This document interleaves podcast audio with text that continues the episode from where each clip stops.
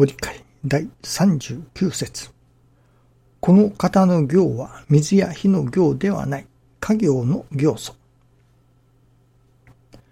お道の信仰による行の目的は、神に向かう、神に近づくにあります。家業に精を出しておれば修行しているような思い方をしてはなりません。家業の行の中に真にありがたし、また人が助かることさえできればの精神が育ってゆかねばなりませんが、なかなか難しいことであります。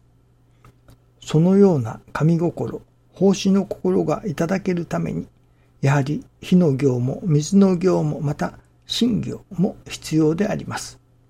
すべての行はそこが体得できて家業になり、初めて家業即行、行即家業ということができるのです。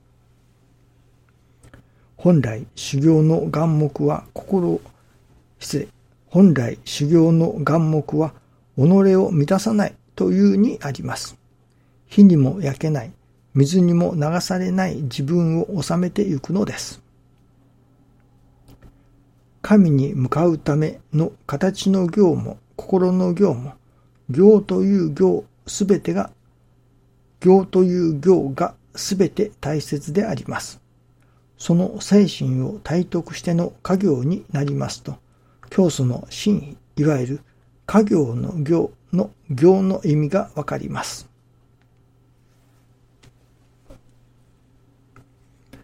この方の行は水の行や火の行ではないと。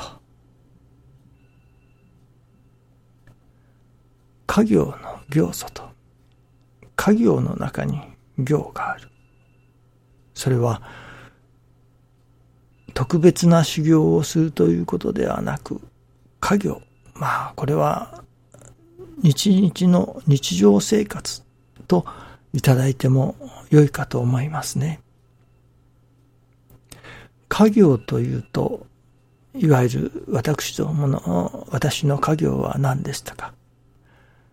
いわゆる仕事と自分の仕事といったような感じがいたしますけれども、もっと、まあ、それもありましょうけれども、中には、その、いわゆる仕事をしておられない方もおられます。そういう方には、家業の業ということが、つながらないわけですから、それは、この家業ということを自分がしている仕事といただくよりか、もっと広く、私どもの日常生活といただいた方がいいように思いますね。そういただきますと、すべてが、それこそ私どもの一挙手一投足、その心に思うこと、その一切が修行ということになります。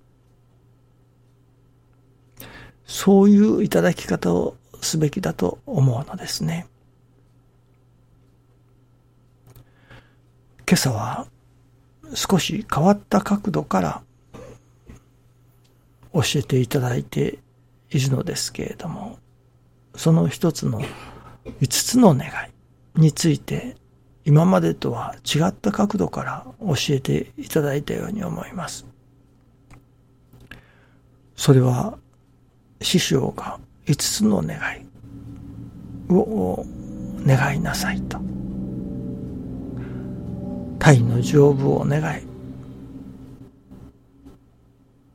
それから家庭の円満を願い、子孫繁盛、家繁盛を願いと。真実の御用ができますように。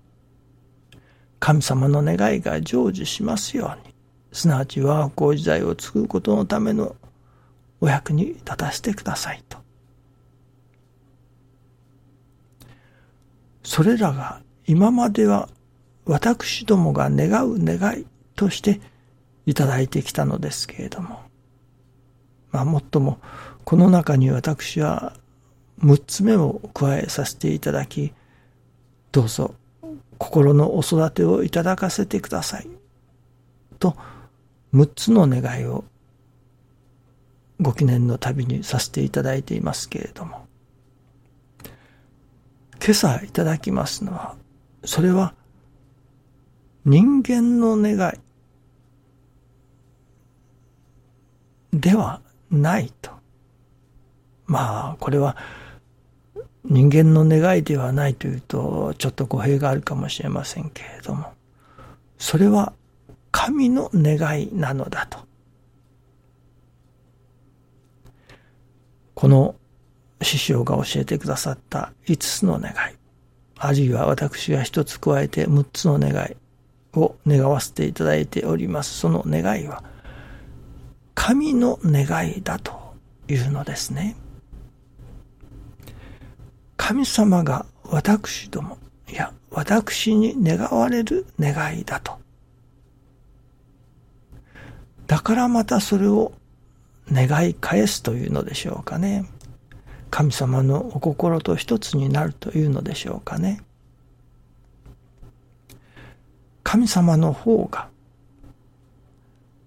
どうぞ心を育ててくれよ。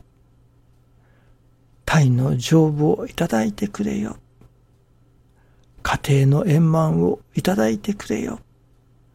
子孫繁盛、家繁盛をいただいてくれよ。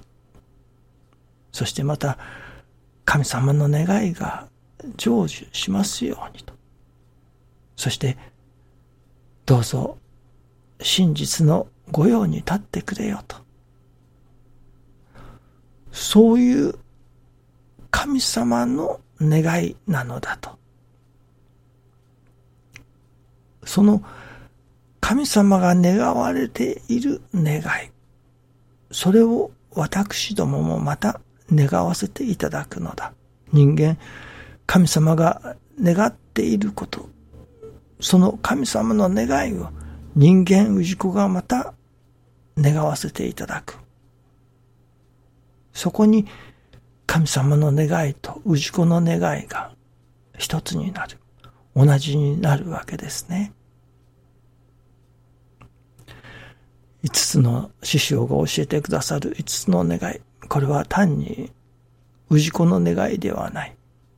元を正せば、その元を遡れば、それは実は神の願いなのだと。その神の願いを氏子の願いとして願うときに、それこそ氏子が神の心を心とすることになると。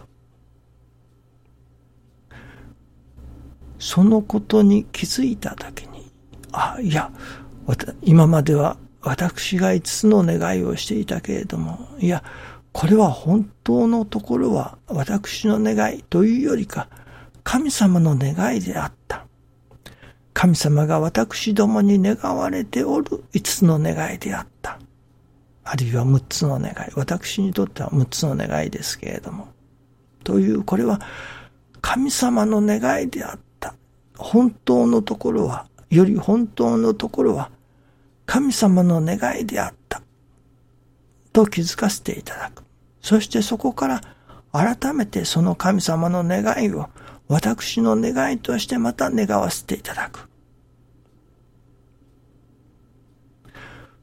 そこに神様の心を、神様の願いを私の心とし、私の願いとするということになりますね。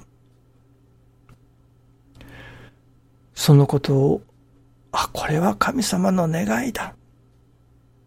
といただき、その願いを私自身の中にも持つときに、神の願いを我が願いとする。神様のお心と一つになることになりますね。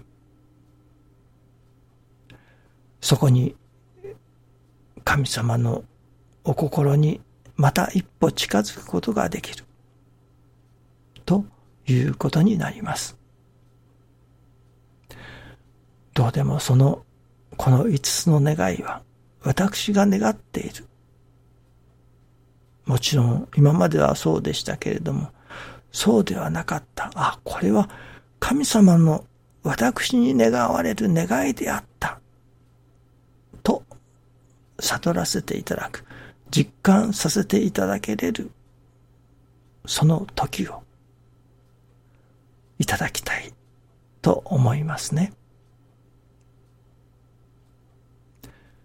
そこからは、その五つの願いが神様の願いであると悟り、そしてまたその神様の願いを私の願いとするという神様に一歩近づいた願いがまたできるのではないでしょうかね。どうぞよろしくお願いいたします。ありがとうございます。